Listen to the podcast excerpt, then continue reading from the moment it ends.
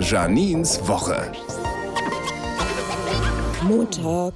Brückentag. Für Zahnarzt also ein Tag wie jeder andere. Ah, morgen ist Tag der Deutschen Einheit. Wiedervereinigung, ja, ist ja schön und gut, aber ich muss sagen, die Einheit ist für mich erst dann wirklich vollzogen, wenn ganz Deutschland nicht 14.45 Uhr sagt, sondern dreiviertel drei. Und am Freitag startet die Bastelmesse in der Arena in Treptow. Immer wenn meine Tochter mal mit mir basteln will, denke ich, oh, wo bekomme ich jetzt ganz schnell zwei gebrochene Arme her? Ich habe kein Basteltalent, aber einmal hat sich das als sehr positiv rausgestellt. Ich habe nämlich mal versucht, ein Memory-Spiel für den Kindergeburtstag zu basteln. Die Kinder waren überraschenderweise stundenlang damit beschäftigt. Ich hatte die ganze Zeit Ruhe. Das Ding war, ich habe jedes Bild aus Versehen nur einmal gemalt. Hm. Berlin und Janine.